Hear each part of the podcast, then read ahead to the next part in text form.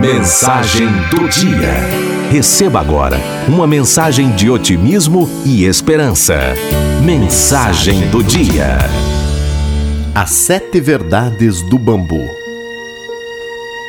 Depois de uma grande tempestade, o menino que estava passando férias na casa do seu avô o chamou para a varanda e falou: Vovô, corre aqui!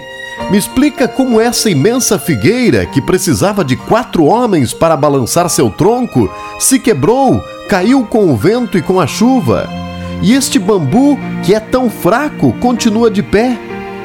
Então o avô respondeu: O bambu permanece em pé porque teve a humildade de se curvar na hora da tempestade. Já a figueira caiu porque quis enfrentar o vento. Disso, podemos tirar sete coisas que o bambu nos ensina.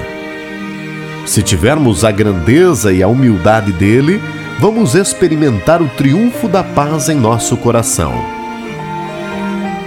A primeira verdade que o bambu nos ensina, e a mais importante, é a humildade diante dos problemas, das dificuldades. Eu não me curvo diante do problema e da dificuldade, mas diante daquele o único, o princípio da paz, aquele que me chama, que é o Senhor. Segunda verdade: o bambu cria raízes profundas. É muito difícil arrancar um bambu, pois o que ele tem para cima, ele tem para baixo também. Você precisa aprofundar a cada dia suas raízes em Deus na oração. Terceira verdade: você já viu um pé de bambu sozinho? Apenas quando é novo. Mas antes de crescer, ele permite que nasça outros a seu lado, como no cooperativismo. Sabe que vai precisar deles. Eles estão sempre grudados uns nos outros, tanto que de longe parecem com uma árvore. Às vezes tentamos arrancar um bambu lá de dentro, cortamos e não conseguimos.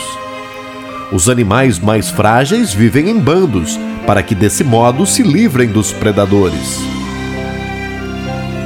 A quarta verdade que o bambu nos ensina é não criar galhos. Como tem a meta no alto e vive em moita, comunidade, o bambu não se permite criar galhos. Nós perdemos muito tempo na vida tentando proteger nossos galhos, coisas insignificantes que damos um valor inestimável. Para ganhar, é preciso perder tudo aquilo que nos impede de subirmos suavemente. A quinta verdade é que o bambu é cheio de nós e não de eus.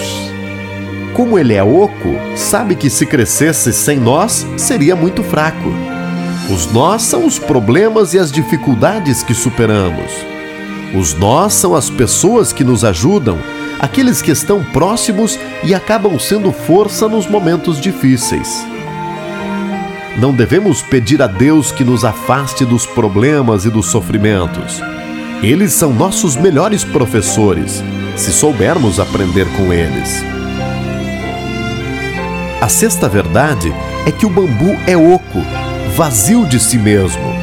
Enquanto não nos esvaziarmos de tudo aquilo que nos preenche que rouba nosso tempo, que tira nossa paz, não seremos felizes.